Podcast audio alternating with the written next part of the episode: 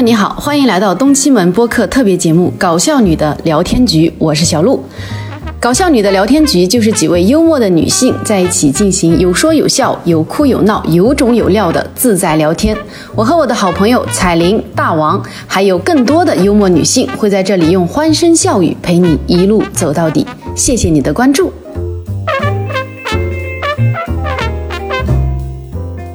我回想一下，我没有跟我爸妈吵过架，就至少五年内。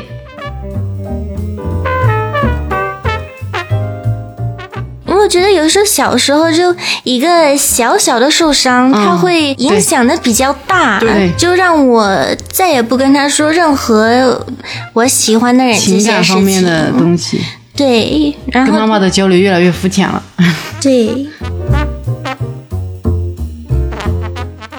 妈妈，她教着我忍让，她让我要懂得忍下去这些东西。但她看到女儿受欺负，她又不忍让，要逼着人家给我道道歉。嗯，等她逼完之后，她又后悔了，觉得完了，我惹着人。她这些情绪，她都很真实。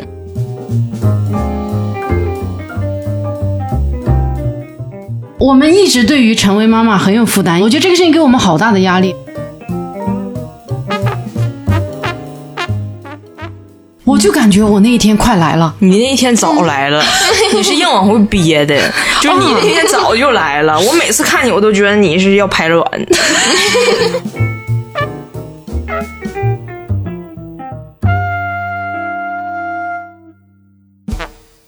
各位亲爱的听众朋友们，大家好，欢迎收听新一期的东七门，我是今天的主持人小鹿。这一期呢是喜迎母亲节，我也邀请到了两位非常可爱的女性朋友，我们来聊一下母亲这个话题。首先坐在我左边的是我们广受欢迎的张彩玲女士，对，她是 二度母亲。对，哎呦，这她是我们现场唯一的一位母亲哈。我呢是准备想要成为母亲的小鹿，还有我们旁边这位不知道对母亲什么态度的心月。Hello，大家好，我是星月，哎，暂时不成为母亲。啊，对，暂时是指这两分钟内是吧？哎，星月，我聊母亲这个话题，其实是跟当初你给我发了那个，就是让我去看那个《青春变形记》，你看了吗？我看了，好看吗？呃好看。你当时为什么那么强烈给我推荐这个《青春变形记》这个电影？因为它非常可爱，就是它就不管是它的画面，还是它的人物，还是它的主题，就从头到尾就非常可爱，就是非常的吸引你的眼球。嗯，然后里面的音乐也非常的好听，它就是嗯那种复古男团的音乐，然后就就那种欧美男团那种什么后、后街男孩后街男孩嗯对那种，嗯然后然后他就很。很真实，它是皮克斯第一个有女性导演的电影。嗯，不管是什么背景，我觉得只要是经历过初中的女孩，都能特别的有共吗鸣。嗯，对，可能有些朋友不太清楚《Turning Red》就是《青春变形记》，我大概把它剧情讲一下，其实就是一个品学兼优、力争上游的小女孩，在成长过程当中摆脱自己母亲对自己的影响，然后寻找到自己真实的呃性格和想法。嗯的这样一个过程吧，所以把它叫《青春变形记》，其实还是挺贴切的。嗯嗯你当时跟我说你哭的不行了，你哭了啥呀？我我全程在哭，不是因为我本来就是那种看看电影、看书、看剧都是一哭提型的。嗯，前面就是因为太有共鸣了，所以哭，然后到后面就是因为感人，然后就不剧透，但反正就是太感人了，然后就哭。哎，我觉得很好奇，因为这个电影它是拍的是在加拿大的华裔嗯嗯。的一个小女孩身上的故事，但你觉得她其实是一个全世界范围内的小女孩都有共鸣的一个故事？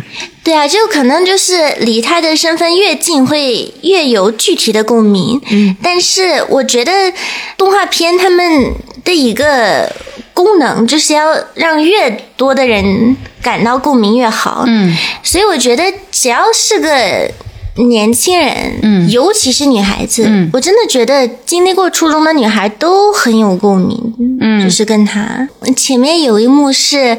他跟他朋友他们去便利店，发现那个收银台那个收银台的小哥很帅，对，然后就回去就开始发现他可能有点有点感觉，有点幻想，他就开始画一些画呀，嗯然后被他妈妈发现，然后就拿那些他画的画，呃，就是他私底下画的画，就趴到那个日记里，几乎是属于日记里的画被妈妈撕出来，对呀拿去骂人。然后我就。我当时它是一个搞笑的场面，那我就开始哭，因为我觉得，就小时候，尤其是女孩子，当你开始有一些这样的想法，其实会有很多很多羞耻羞耻感的感觉啊，尤其是当你伴着。啊，对对对，哎，是你你会有这种感觉吗？初中的时候开始喜欢男生，嗯会有羞耻感吗？没有，我上来给人写八十多页信呢，他有羞耻感，我没有没有。就逼那个男性，他是面对羞耻感，对，等于是那算性启蒙的时候吗？嗯对，对你开始意识到自己的性别，开始意识到自己喜欢异性或者同性，反正就是开始从就性别的角度开始喜欢别人。嗯嗯，的那个时候，我其实会很有羞耻感。我以前初中的时候，看到男看到我喜欢的男生，我是不会跟他说话的，我连看都不会看他。就是我喜欢谁，搞得全班都以为我憎恨那个人。啊、就是因为没有正确的教育，你就觉得你表现出你喜欢谁，好像就是一种示弱，还是怎么着？就是没有这种关于感情或者是性方面，我们小时候都没有一个正确的教育。我从初中的时候就感觉到自己非常的不太擅长处理自己的情感。嗯，我以前还把别人初中的时候把别人写给我的情书交给了我们老师。然后我就看到了那个男，那个就是他是上一级的男生，被我们班的班主任在鞭打。啊！我就看到那个男生被罚了，趴在地上，就那个俯卧撑的那个姿势，然后我们老师拿这个竹棍在打他的屁股。啊，天呐！然后我就很愧疚，就是，但是我当时因为我说我们班的好像是副班长还是英语课代表，我就觉得这俩关系可差挺多呢。英语课代表吧，因为我当时就就觉得我应该要把这个情书上交给班主任，才体现我是一个好学生。嗯，我不愿意让老师觉得我不是好学生。就是嗯青春期的这些所有感情的萌芽，都会以一个非常畸形的方式在发展。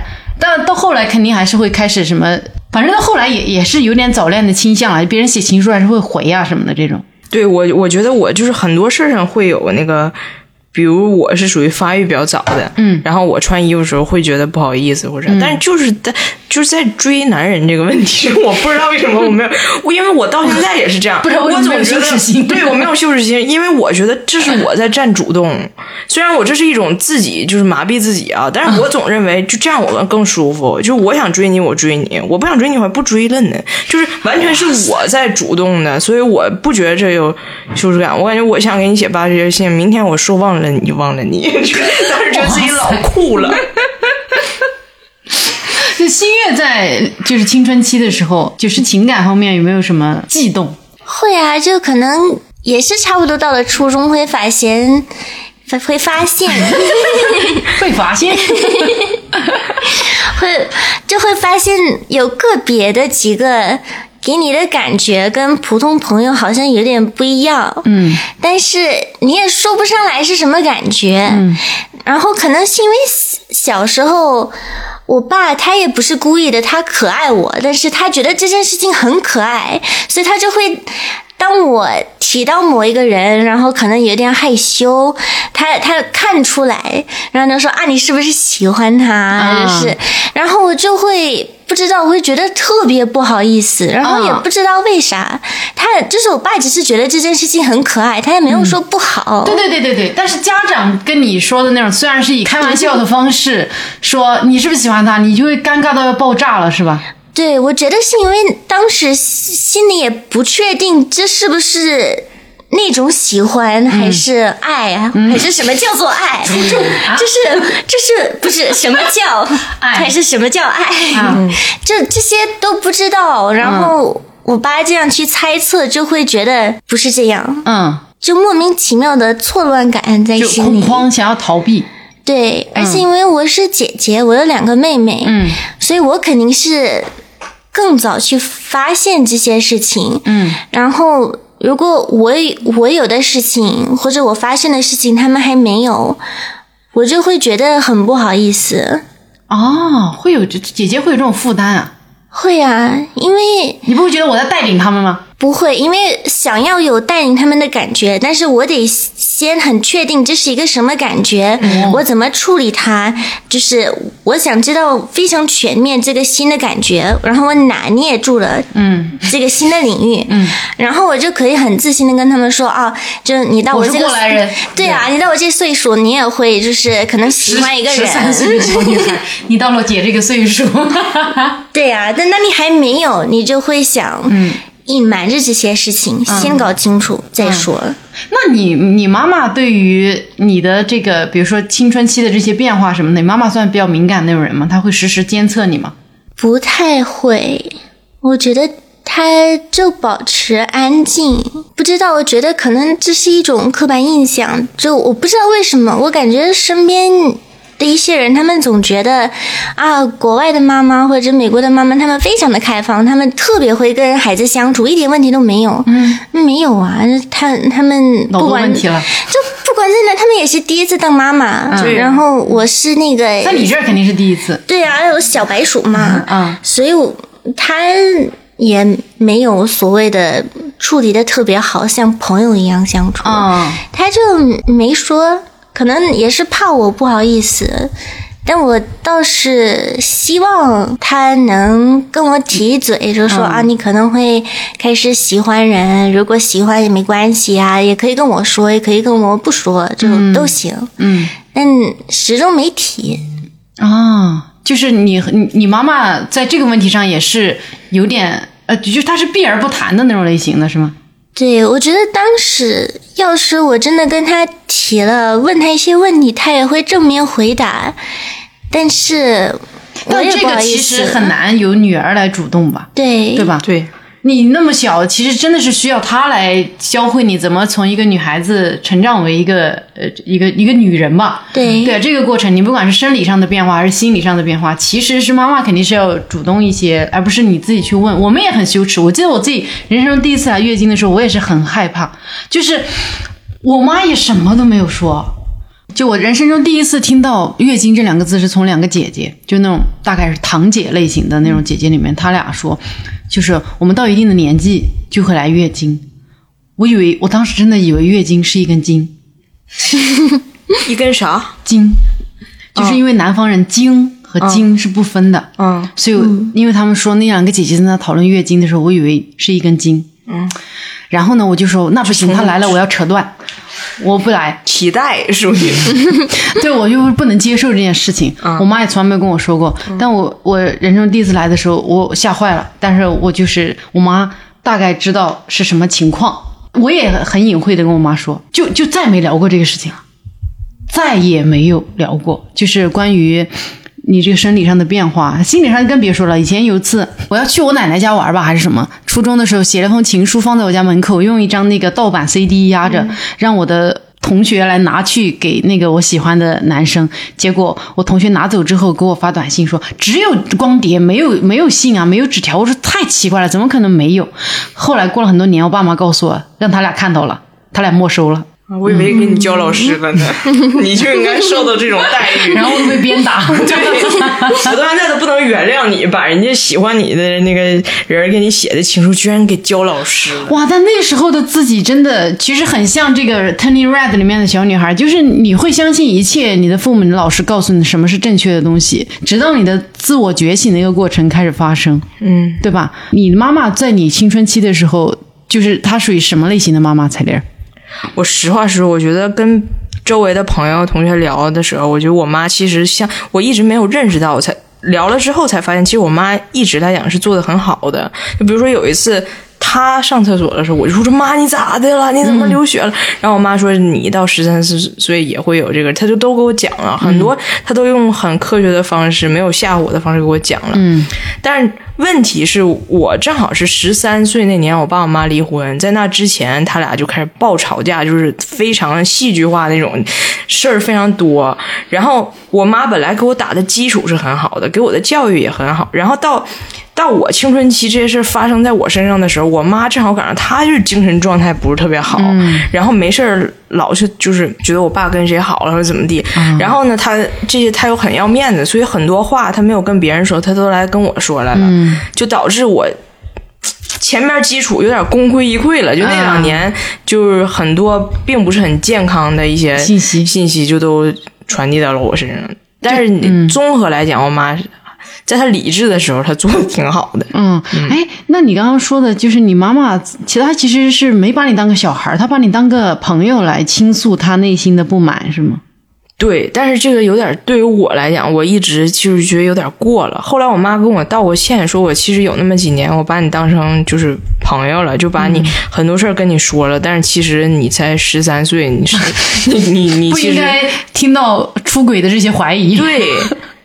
就有一次，我妈领着我，因为是别人告诉她我爸在哪儿，她就领着我就去了。因为我妈当时已经被怒火给燃烧的失去了理智，正好我跟我妈在一起，我妈拎着我就去了，一脚就把那个门给踹开了，结果里边不认识，去错地方了。但我就想，如果去对了呢？哎呀，跟我当时在我心里，我我还不理解，我究竟有可能看到的是啥？对对，我不理解。那如果我要看真看到了，那我可就真看到了。那那心理创伤就就得很难。你很难修复呀，这个东西。，对哇，突然觉得你妈也是个挺虎的妈呀。啊，是的，她不是那种 tiger mom，她是虎啊，她是真东北虎，虎不是那种国际虎。对对，是真的。所以你知道我为什么很多事儿没有羞耻感？说我什么场面没见过，写八十页情书算什么东西了。所以嗯，但我、我我有一段时间非常。责怪他这个，就是觉得为什么要把这些东西都呃压力给我？但后来我就想，就是所以母女之间也没有什么真正，其实也都过去了，我也能理解他。嗯，其实对你刚刚说的那种理解，就是你说你妈妈她那么要强一个人，她又没有办法在别的朋友面前说这个东西，对但她确实需要一个出口，对只是。你确实只有十三岁，对在那个时间承受这些确实。不过在你妈这种重压之下，你还有心情去追男生，你也是个是一条是条女汉子，对，就是说明上天给你的都是你能承受的。对，我觉得反倒让我特别喜欢去追男生，我就觉得就是。我要是追谁，啊掌控。是我选的人，嗯。这是我选的人，我觉得可以。你要那男生来追我了，然后他这就送我几次花，给我买几次早餐，我就觉得、啊，那跟他在一起，我怎么知道他是到底是啥样人？哦，对对对，就是他喜不喜欢你，其实你不能确定，但你喜不喜欢谁是你能确定的对对对。就是因为我爸我妈这个事儿，太多的就是抓嘛，在这个我的青春期里了，嗯。就让我养成了这种不良的思维习惯，就所有事儿我一定要掌握全部的控制权，就是主控权，不是非常健康。嗯嗯，像刚才刘说的，他妈妈是会给他一个非常明确、科学的教育，你妈妈呢？来月经啊什么这些，那个学校会教吧，我觉得。对我们会吗？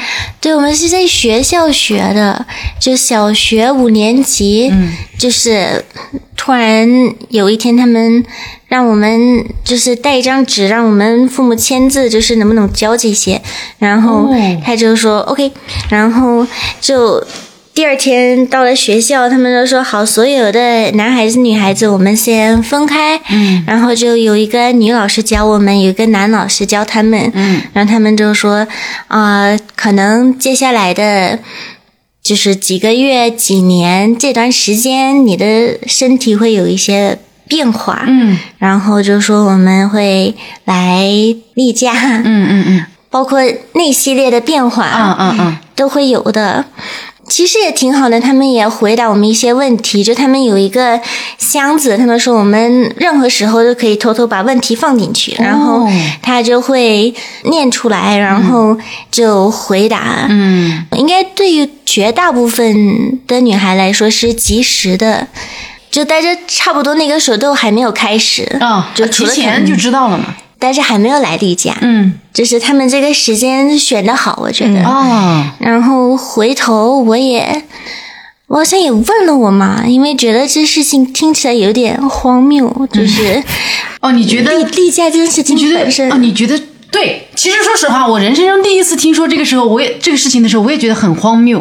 我不相信人身上会发生这么有规律的事情。嗯，啊，就是怎么可能呢？是谁谁控制的这一切？怎么可能每个月定时来呢？我都没有定时干过什么事情。对啊，但是现在也不咋定时了，我觉得。后来自己打破了这个规律，哪个老师说的定时？对我以前还想呢，就是他会这么定时，后来我发现我一共就没定时过几回。那是普通女性。那新月，你和你妈妈的相处方式大概是什么样？你刚刚说她是一个很安静的人，嗯，她是比较安静的，她是在全职在家带你们吗？对，她就是全职妈妈。嗯，然后主要是因为也没有一个特别单独的我和我的妈妈，因为我还有两个妹妹，所以她也得分身。嗯，所以可能有时候她对我比较上心，可能第二天我妹妹又怎么样，就哦就精力要分给三个孩子。对。然后很多时候我们就是一个集体的，但是当你要针对一个集体的时候，你没有办法有那么大的针对性。就你，你觉得我属于综合我妈妈的孩子们，而不是我妈妈的孩子，是吗？对对他们没有那么点对点，我觉得。哦，对，对但是中国因为这个呃一个咱都是孩子嘛，对，嗯，所以比较点对点，对你就比较对你妈的性格有一些深入的理解。嗯对你妈属于虎妈那类型的吗？比如说对对你的学习啊、工作啊这些的，嗯，我妈一直是就是非常明确的告诉我，她对我要求非常高，就是她心气儿很高。嗯，但我还是非常客观的说，我妈还是很讲究科学道理。就是比如我小时候，她从来她对我要求从来不是要考双百，嗯，就一定要是如果有一个是九十六，我必须得拿着卷子告诉她我是哪儿犯的问题。嗯，如果是马虎是不不能原谅的，你就不能马虎。他不然后就能原谅会干嘛？就是对，就是我我小时候自己打过自己手板儿，就自己站在那就自己打自己，为自己鼓掌。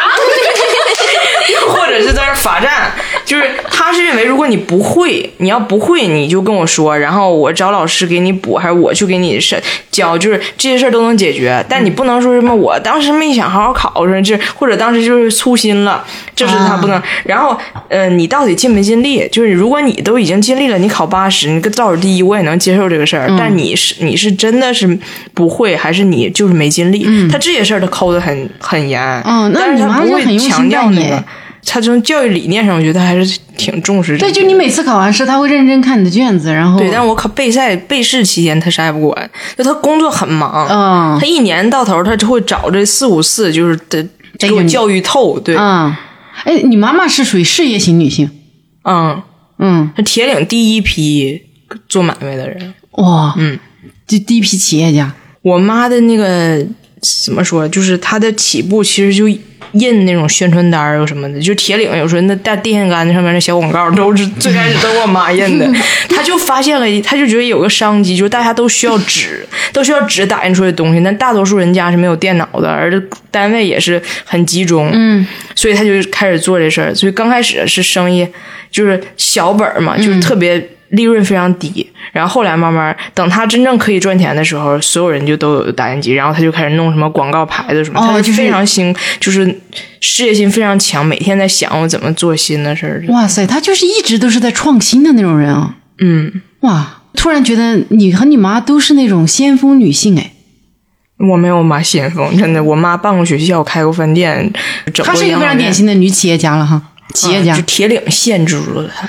嗯，你有没有想过来北京发展？你妈妈？这我妈生在北京，我现在就是董明珠之女，我跟你说。我们有这样一个刻板印象，就是如果说是一个企业家的话，那他其实是控制欲非常强的人。对，每次来我家，就有一次我在出差，他说我我我是跟他说，我说我回来你就来，结果他提前两天他就来了，然后在门口问我密码，然后我就告诉他了，进我说那你就好好休息啊，我明天晚上回去。然后我到家之后，所有的东西就床头柜、所有的抽屉、所有东西全给我收拾了。就是谁都是有隐私的，不是所有人都随时准备好妈妈把你所有东西都收拾遍的。嗯，连我就睡不着用的那个就克服我睡觉的那个药，我妈都给收拾之后不知道放哪儿了，就是给我气的，就啊，他的这个控制欲对你的性格有影响吗？有让我非常烦控制欲的人，哦就是非非常烦有控制欲的人，所以我找了我老公。哦，所以这个其实对我发现，我周围很多妈妈控制欲很强的人，他们会报复性懒散。但是就是人生的命运有轮回，就我这么烦控制欲强的人，所以我避免跟控制欲强的人在一起，但我自己就把自己活成了一个控制欲强的人。哦，就我因为烦我妈那样，我找的人，我身边的人都是控制欲不强的、顺从我的人，但然后就助长了我成为了我妈那样的人。对，因为他们太懒散，如果你不收拾收拾，生活过不下去。对，嗯就是我必须得操心。嗯嗯。那新月呢？你妈妈会属于那种会对你的人生会规划的非常清晰那种人吗？因为比如说你你是自己从大学时候就来中国了，这个你的人生选择跟你妈妈的规划有关系吗？没有，我妈从来没有规划过我，就是有点觉得我爱干嘛干嘛，因为她从生下我就全职妈妈了，嗯就她一直在教育孩子、带孩子，嗯所以可能关于职业规划之类的，她也没有太多的对我的要求。嗯。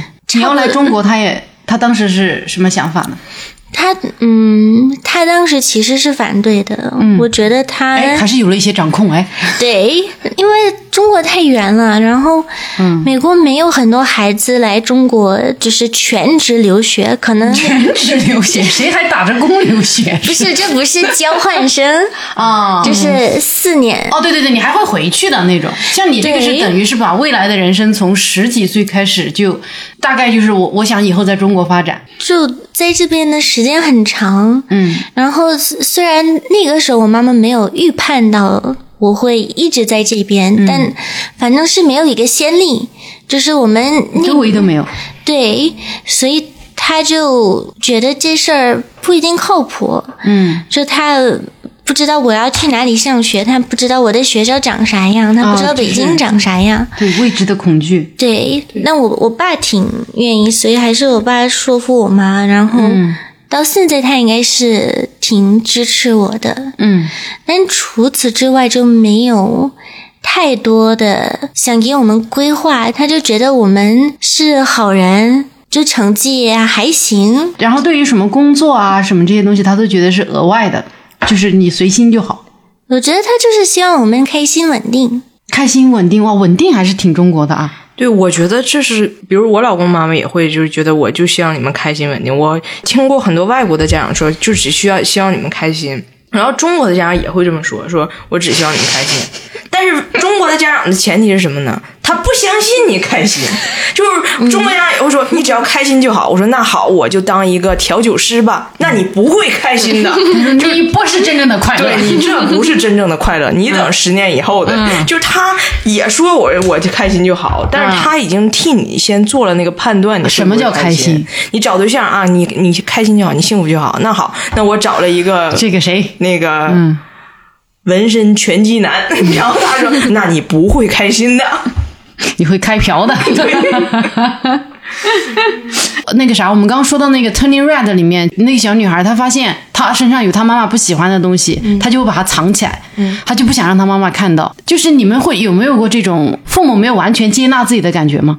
我肯定有，就是因为咱们以前那一期女性话题的时候聊过，就我妈是一个非常眼观六路、耳听八方的人，而我从来都是比较木讷那种，就我看很让她会觉得我没有眼力见儿，然后办事儿但是人要怎么隐藏自己没有眼力见儿这个事情呢？但后来我发现我也不是很隐藏，嗯就是我觉得这有一个。呃，很健康的前提就是，虽然我妈做了很多在养育我这个过程中做了很犯了很多错误，但是她也没有隐藏这些事儿。就比如说，她那段时间就精神状态不好，跟我说了很多负能量的话，跟我说了很多我爸的坏话，然后喝了很多次大酒，喝多了之后我给她拖回家，就我都拖不得上来。嗯但是后来我妈会跟我聊这些事儿的，她会说。我也就是我从来人生没有遇到过这种问题，哦就我没有想过我跟你爸好到这个程度，就是好了这么多年，事业也好了，家庭也有，然后你会出现这种事儿，然后我也很崩溃，我也不知道我怎么办，所以我就是现在一喝酒就喝多。然后他他虽然也会跟我说我尽量控制，但他可能还有控制不了的时候。但是因为我跟我我看见过这个人，我的妈妈在我面前犯错误，第二天再自己自省，再跟我聊、这个过程，虽然我会受到一些伤害，但它很有用。也就是以后我有问题的时候，我也不是很羞于跟我妈说我就是怎么地了，然后啥，就一我我我觉得这个还挺健康。我有大学的时候跟我妈说我谈恋爱了，然后是是个外国人，然后我妈当时就对外国人有一些就有一些偏见的刻板印象，就是那意思就让我晚上少跟他在一起。然后有一次就是我我说妈，我好像要分手，就我俩吵了一个架。嗯但是后来呢，我手机就没电了，嗯然后我妈就以为出大事儿了。对出大事了，然后他就跑到厦门来了，坐连夜火车从 从天就是就来了，因为他连飞机他都不愿意等，因为他以为我流产了。就脑补出了很多剧对，脑补出了很多剧情。但他来的时候，他是坚信我肯定是出了这个事儿，嗯才会当时哭成那样，说我要分手了，我对这人有点失望又什么的，然后才会打这个电话。然后我就手机就没电了，他就来了。是他坚信这就是这肯定发生了，但他来的时候他是对我很好的，他没有生气或者什么的，他没有把他自己内心的任何波澜展示给你。对，他就是以为那赶紧妈来了，帮你处理这个事儿。嗯，然后等到我说没有这个事儿的时候，他才跟我生气，说那你为什么要手机没电了又不充电？嗯对，所以我是觉得我跟我妈之间是能彼此接受这个，我犯过错，我犯错误了，我怎么样？嗯，哇，这个关系好好呀！因为你这么一说，我突然想到，我就是那种会隐藏的人。我觉得我隐藏的原因很大程度上是因为我哥哥是那个比较调皮的那个孩子，就是他是可能就是我父母都很希望他能正常上大学啊什么的，但是他最后就是高中毕业就去就就是没法上大学，嗯就是他也不好好考试啊什么的。然后后来就去部队了，嗯，然后我父母就希望家里怎么着得有一个上大学的人嘛，然后我就不想让再让他们再失望了，因为我以前老听到我父母哭啊什么的，我就觉得呃好像家里得有一个非常非常听话的人，所以我就会隐藏自己所有我，比如说不管是上学啊，或者是说自己情感上有什么事情啊什么的，我都不会说。到现在其实，比如说我情感上出了什么问题，我也不会跟父母说，我我我我很难实现这个沟通，我好像到现在都是那个。像你会跟我聊你跟你父母吵架的事情，就跟你妈妈吵架。嗯，我回想一下，我没有跟我爸妈吵过架，就至少五年内，我好像有点想要包装出一个我啥事儿都没有的一个状态。那你觉得你爸妈信吗？就是你你他们信，就是你不会跟他们说你有你有什么难的问题什么的，你情感上或者事业上有啥问题，他们就真的觉得你还挺开心、挺顺利的。嗯，我会提一些实际性的问题，但是我真的不是那种会，就是说，呃，真有负面情绪，比如我要哭的时候，我绝对不会打电话给我父母哭，因为我觉得我我给他们打电话哭，对他们来说太太重了。对，像像你刚刚说的，就是你你可能会跟你妈吵架，你会把你真实的情绪表现出来，可能也是因为你妈性格本身也比较刚，是吧？你不跟她吵，你就被欺负死了。就 有的时候得、得吵啊。嗯，那我我妈可能性格比较就不是那种很刚的类型，就我妈性格可能跟新月她妈性格比较像，嗯，就是呃，从孩子出生之后没过几年，然后开始做全职妈妈，然后我不知道啊，这个是跟性格有就跟性格绝对有关，因为我妈这不是前段时间得病了吗？嗯得病了之后就，自从她就是光头了，然后身上就是以乳房也切了，我就没法跟她吵架。我虽然说我如果这时候再跟她吵架，我就是确实是个犊子，但是我发现我的整个。这个状态确实不一样。当你觉得对方是个弱者的时候，你会隐藏你很多的情绪，你就觉得不要再跟他杠，不要再跟他对对对对对但是我妈以前强的时候，那是就是我俩每次见都都都得吵。啊、就是谁也不放过谁。对，你俩最近一次吵架是啥时候？应该是我录抖音，然后聊了很多。我就是有一次连着聊两期我婆婆的事儿，就是她跟我算计，然后管我要油钱啥的。嗯，我妈就严重警告我说不要露家丑，就是说不要说自己家不好的事儿。然后我妈还给我说，你聊聊你读博不好吗？你聊聊说你喜欢写 写写文学作品不好吗？你聊聊晒晒你女儿多好看。你聊什么这种事儿呢？你知道这些事儿大家听了，你以为大家是喜欢你，其实就是拿你当笑料。然后我说，对，这是我的工作，就是我说再说我没有真的说我上来就我坐在这儿，就是我骂我婆婆。大家不会想听这些东西的，嗯我只是在说，在文化差异之下，他做了什么事儿，让我当时觉得非常不能理解。有什么？我说你仔细听，我不是在那骂街，嗯，但我妈不能接受我聊这些家里不好的事儿。嗯嗯，那所以他现在就专门屏蔽了你吧？嗯，对，就是后来抖音上应该是没有你的踪迹了。对，但我能刷到他。你不要碍我的眼，但我要来你的眼前晃啊！哎，新月会跟你妈妈有什么？应该没有吧？距离一远，也不会有什么冲突。对，我觉得我可能跟你有点像，就不跟我妈吵架，很少。你也学会了 非常典型的中国孩子的这种跟父母的相处方式，报喜不报忧，是吧？对，但我觉得从小就有点，就可能回到就是说开始喜欢班里其他人，因为我觉得我妈其实是想跟我分享这些，哦，但她没有一个口子。我记得有一次，因为我们就是初中有那种舞会，就大家一起去那个体育馆跳舞，就一个学校里的人。然后当时我有一个有点喜喜欢的对，嗯。然后我就问他朋友，让他们、就是我问他朋友转告他。啊，他们都笑话我，他们就说：“那我们去帮你问一下。”然后更多的男孩子回来，他们都笑，然后我很难过。然后我妈来接我的时候，我就哭了一路，我太难过了。但是我又觉得很没有面子啊！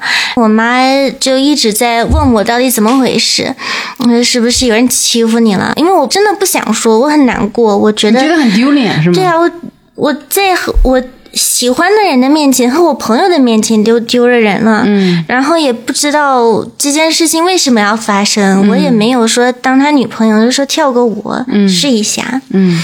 我妈一直问怎么了怎么了，我一直。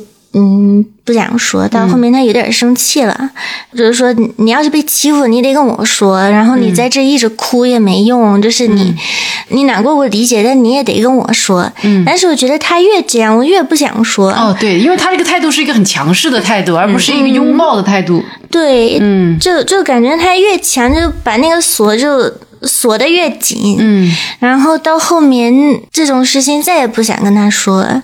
嗯，我觉得这种事挺可惜的，因为我觉得有时候你是一个很好的一个契机，你们俩之间能够针对成长的这些过过程中你所有的困扰，他能给出你一些解决方法。对，因为我觉得有时候小时候就一个小小的受伤，它会影响的比较大。对对就是就那一次错过了就就错过了哈，对，就让我再也不跟他说任何我喜欢的人这情感件事情。方面的东西，对，然后跟妈妈的交流越来越肤浅了。对，然后到后面我到中国，然后这事儿他本来也不是特别同意，嗯所以我觉得那既然是我自己选择，他也没有那么支持。那如果我不开心或者哦发现了不快乐的事情，那就是印证了他的想法，对他对我错，然后就更不想说了。对，就是只保喜不报忧。嗯就是再怎么想家，再怎么难过，再怎么被欺负，都不跟他说。然后现在就养成习惯了，嗯他也习惯了。嗯，哎呀，这一番话让我对于当个妈又充满了更多的恐惧不，你会是一个非常好的妈妈，啊！真的。吓死我了！肯定是，他就就看过拿铁那几回，我就能看出来他是。哎呦我觉得你不要担心这个事儿，就是你你在带孩子的时候，你也要连喜带忧一块儿抱。嗯你也要有正常情绪，你非常正常的表达你的情绪。比如说，我今天这个菜我做不好吃，我可太我可太生气了，我怎么就没做好吃？然后你这些东西你都可以说，这样孩子也会跟你说。嗯就是我是觉得你要让孩子看到全面的你，他才会有勇气展示全面的他。没有必要在孩子面前就是我我什么事儿爸妈顶着。就我给你举个例子，我觉得我妈老逗了。就我小时候不是对眼儿了吗？嗯然后对眼儿的时候，我妈天天就是劝我，就是说，就是你别的孩子可能会嘲笑你啊或者啥，但是人要懂得忍让，有什么？他给我教的都是这种非常高大上的那种道德理论。嗯，然后呢？我就看到了我妈实际的面貌。就有一天我在 我在院里，然后有一个就从小非常骄横的这一个小孩儿就过来了，说：“你把眼镜摘了，让我看看你眼睛咋回事儿。”然后我就把眼镜摘了，因为我那个眼镜很厚，一摘明显眼睛是斜的。嗯，摘戴上还能还能模糊一点。嗯我摘了之后，他说：“哇，你眼睛上对的，你像怪物一样。”你就一顿说我，然后谁都知道，那个院里谁都知道他家是最有权有势的。嗯我就站在那儿听着他说，我也啥也不敢说，因为我妈妈告诉我，就是别惹那小孩对别人可能会嘲笑你，你要懂得忍让嘛。这时候我妈骑个二八大卡就从屋里从院里进来，就看到了这一幕。我妈当时薅着那小孩脖领儿，就说：“你给我女儿道歉。”然后那那女那孩就说：“你你你就那意思，你不知道我是谁吗？你瞎了吗？”然后我妈说：“我才知道你是谁了。你现在给道歉，我不管你是谁。你然后你刚才说了什么？你一个字儿一个字儿给我道歉。”然后那女孩就当着，而且周围还有别的小孩，让我把这面子给要回来了，然后给我道歉。然后我妈领着我上楼了，我就发现她特别不开心。我说：“妈妈，谢谢你帮我出气。”我妈说：“我咋整啊？明天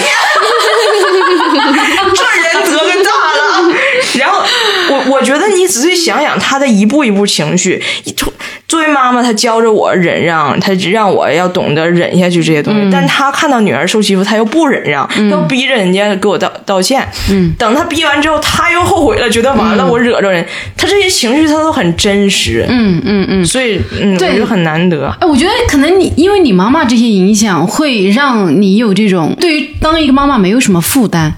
嗯。对吧？你好像我不知道啊，我反正从你身上学到的一个精神就是，你不用要求自己成为一个传说中的妈妈，对你就是一个情绪有起有伏，做事情有有做得好的，有做得不好的。对，但我我就不知道，我觉得我们都需要更新这个观念，就是。我们一直对于成为妈妈很有负担，因为我们脑子里的妈妈都是一个非常烛光里的妈妈，嗯，就是带着光环，非常好的。我觉得这个事情给我们好大的压力啊！我就会一直觉得自己，如果要是那样的妈妈，那我是不配的。我肯定是有很多自己情绪失控，或者是懒，就是肯定会有很多事情我做不好的。所以这事情会给我们很大的心理压力。但是好像你就是这个，应该是你妈妈对你造成的影响还挺大的，就是。差不离吧，就就这样也就行了。因为我认为，就是一个妈妈天生的那种母性里边很伟大的东西，足够以。支撑她做一个合格的妈妈了。正常的人，你的本能、你的母性就已经足够，你能合格了。嗯，剩下的东西就是你加把油，对，你就做好你自己，然后你自己是一个很舒适、很放松的状态，我觉得是最重要的。你不要老自己想我要做一个什么什么样的妈妈，然后自己先给她框架住了，然后你在孩子面前展示的永远是在这框架之内的东西，嗯那你也累，而且孩子他也不信。啊，嗯，对，因为我妈妈是一个，我现在认真想一下，我觉得我妈是一个很少犯错的人，这是真的，我几乎没有听过我们家聊我妈犯过什么错，我们基本上都我、我爸、我哥在犯错，我妈真的是一个把什么事情都做得很好的人，和这个事情是真的是给给给我。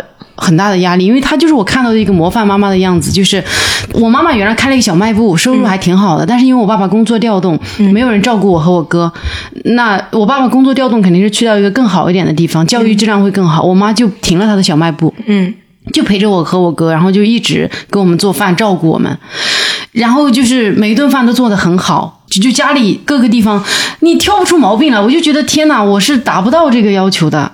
但是你现在，你先别说你已经是不是妈妈了，你就现在你已经做到了。你从你妈那角度，你把小卖部。开好了吧，对吧？你自己你是有你自己的事业的，就是你为啥非得用他的做菜完比你自己没做菜？那你怎么不想想，就是你已经做到了多少？人这些有可能是你妈妈也做不到的。你就我，我对我自己就是心放的可宽，我就觉得我自己做的已经挺好的了。我女儿小时候从开始吃辅食到她能吃成人的饭，每一顿都是我做，每一顿我都是我做，每天有多少蛋白质要加蔬菜，什么优质碳水，我。就天天琢磨怎么给她做饭，我儿子到现在我一共给他做过三次饭，做够了。然后我妈还说我说哎呀拿铁这么一比真是可怜呐，没吃过妈妈做的饭。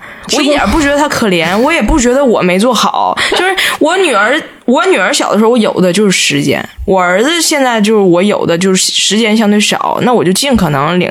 那我现在领我儿子能玩的东西，给他买的东西还比我女儿小的时候贵呢。嗯，那我已经作为一个妈妈，我都是从全我认为我就是全程心是在的。那我以前能做饭，现在不能做饭这事儿咋的了？你非得用这这。你自己老给自己上纲上线干啥玩意儿？对，我就觉得这个是一个很对于我这种又爱想得多的呃这个女性来说啊，需要重新定义什么叫一个合格的妈妈。我老是担心自己连合格都做不到。我也有时候想说放平心态，就把它当开放麦来那种心态。但是你又想，哎呀，这也是条命啊，这又不是几个段子可以扔掉。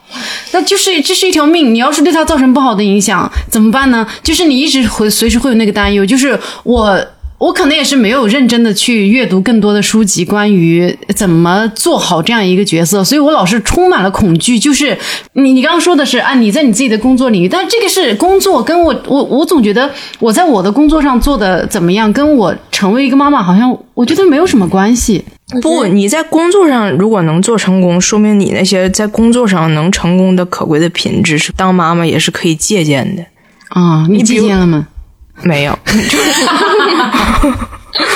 不是，但是我首先我我很坚强，就我不我呃就是韧性比较好，嗯，那这就借鉴了。我生我女儿生了三十八小时，我也没说不生了呀，对吧？我给她生完了，就是我觉得你你整我的意思是你是一个很坚强的、内心很强大的女性，你就是干什么事儿都不会干差的。我觉得做饭这事儿真真的一点都不重要，就小孩儿他们也没有，就我们大人的那种，就是放大这个事情，就没有一个小孩会说哇，这真的是妈妈的味道。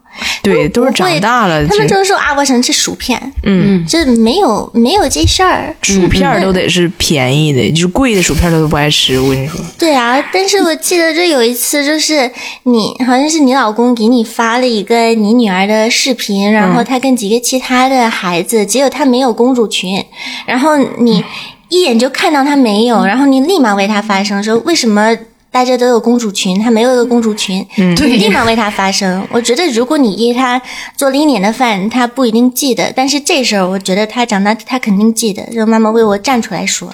对他这个抠爹。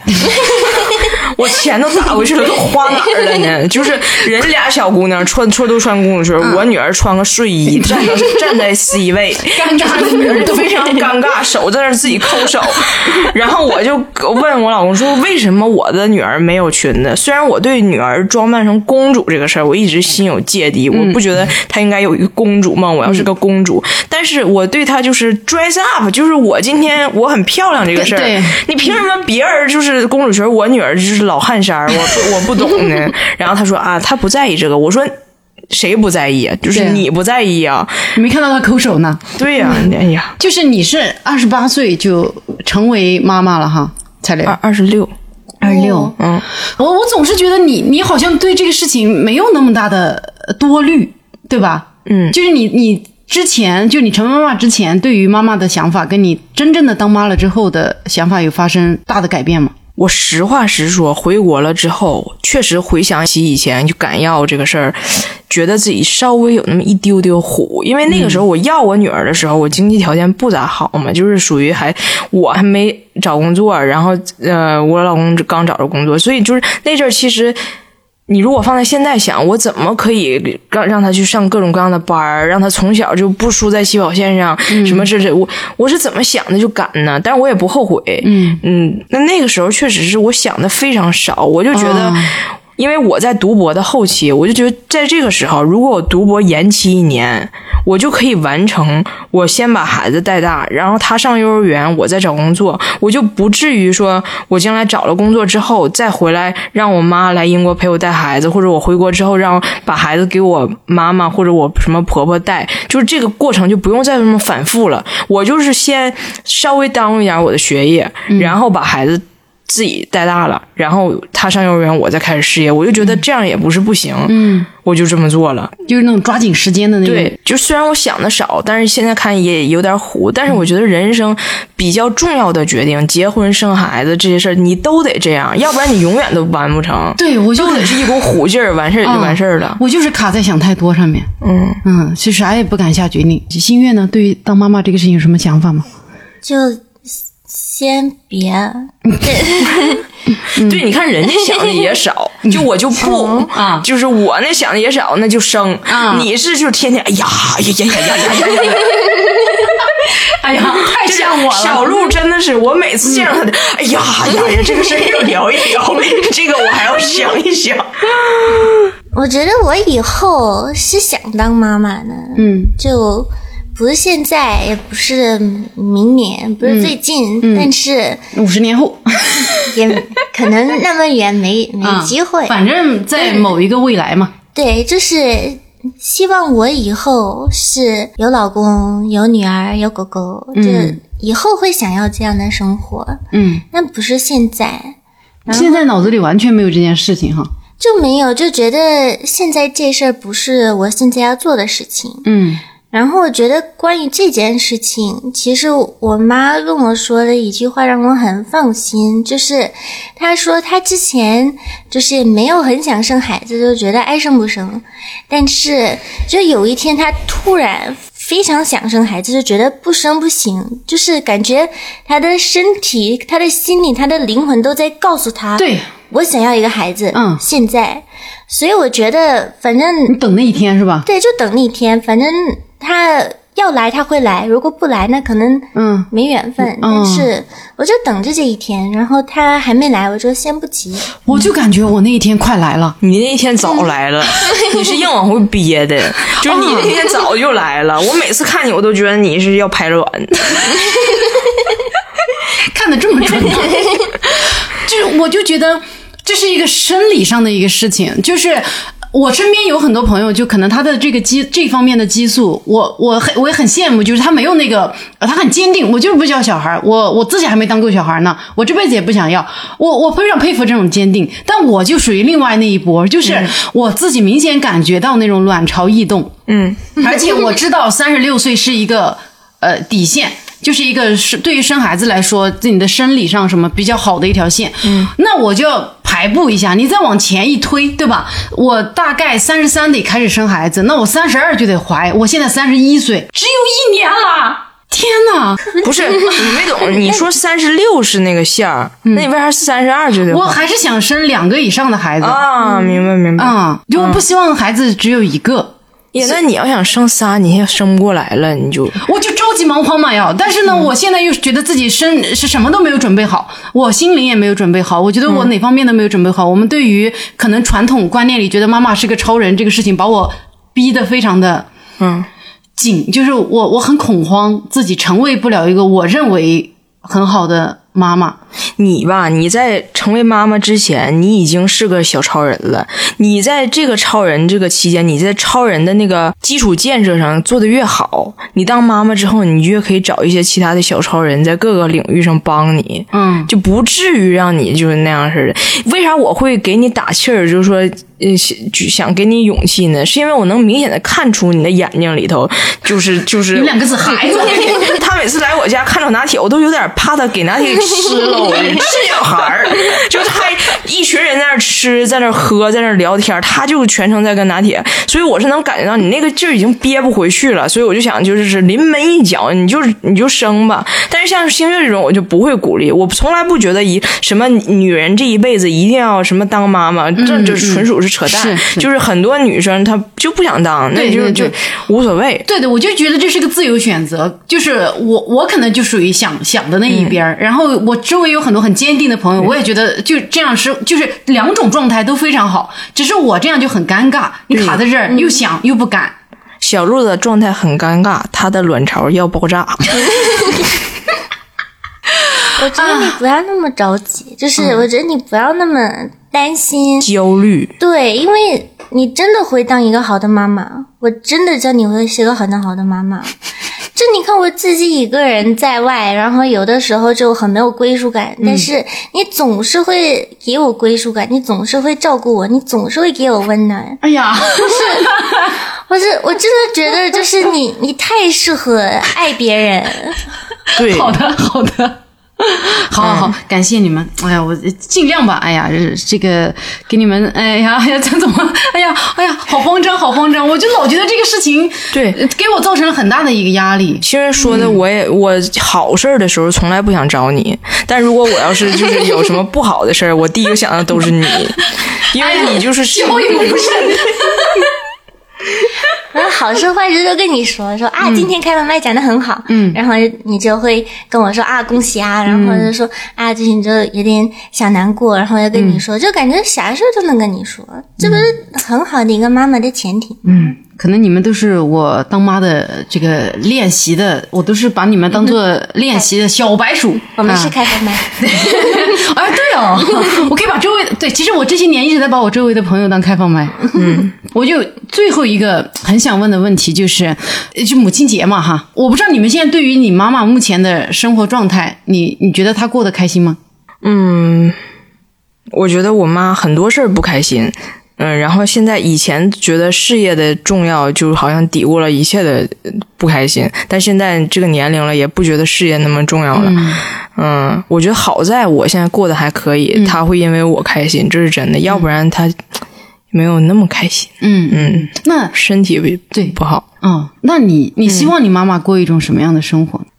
我希望他能自己解除自我的那种道德绑架，就是他们那一代人认为我把一切付出给孩子才是对的事儿，然后他就会一直自己绑架自己。其实你说我现在赚的就是根本就不会说考虑我这顿饭要吃多少肉的状态，对吧？我妈也不是，但是回家之后，如果我挑这这盘菜里肉多，我觉得这肉好吃，我妈就不再碰这盘肉了。哦，对吧？就是他，他会觉得我都吃完了之后，他再夹这肉也不晚。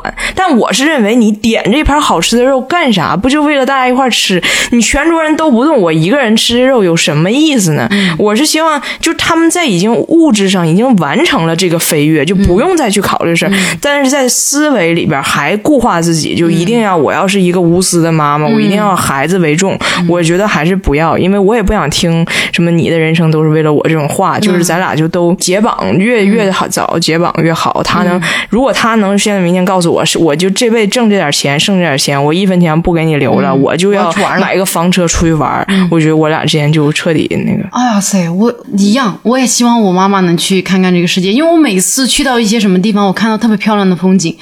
很多人会想到自己的伴侣，就我会想给我的男朋友看什么的。没有，我真的我每次，当然我因为我每次看到好看的风景都跟我男朋友在一起啊，我就会我真的是很希望，我一直跟我男朋友说，我说我想带我爸妈来看，嗯，就是我会觉得，哎呀，如果来一趟没咋看到什么东西，就好亏呀、对。对，然后你带着他的时候，有时候也很累。就我有时候就我妈来欧洲看过我，然后我就觉得我攒了几个月的钱，就我还打个工，我就想陪她吃吃最好吃的东西，吃一把什么真正好的生蚝，看看好的地方。我妈当时说：“我这个价，咱们回去吃方便面。”妈妈。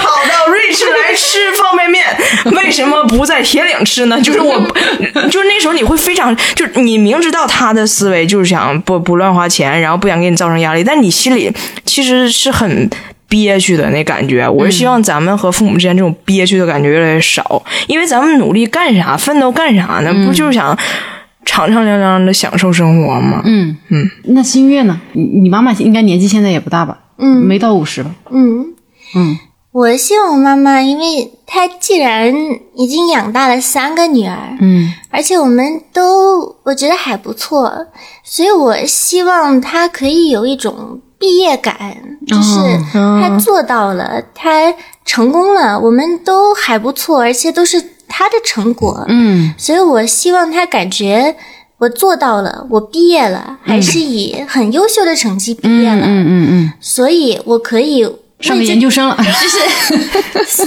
不用了。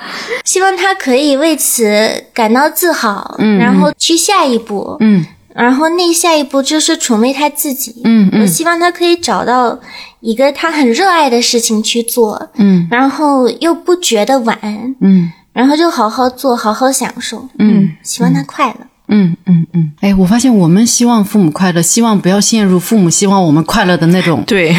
希望之中。对，对，嗯，今天是母亲节，其实我们这期节目呢也是聊了一下各自的母亲，嗯，然后希望大家在听到这期节目的时候呢，也跟自己的母亲说点真心话，嗯，然后祝福一下自己的母亲，并且我们可能曾经在成长过程当中跟母亲的关系有好的时候，也有不好的时候，但是我觉得到了我们这个年龄段的时候，不管怎么着，都是一个要尽全力去让妈妈觉得自己毕业了。嗯。的一个状态。嗯，就是希望今天大家呃听完我们这期节目呢，也让自己的妈妈更快乐一点。其实也不需要非要在母亲节才跟妈妈说啊，应该尽量平时多多跟自己的母亲多交流一下，因为不管怎么着，我们其实都是挺好的一个成果。对嗯，应该随时让她感受到这个成果是个好成果。对嗯，好的，那我们这期母亲节特别节目就到此结束啊、跟大家拜拜。嗯，祝大家的妈妈们节日快乐！嗯节日祝我快乐节日快乐！祝明年，祝明年后年小鹿节日快乐！哎呀，啊好长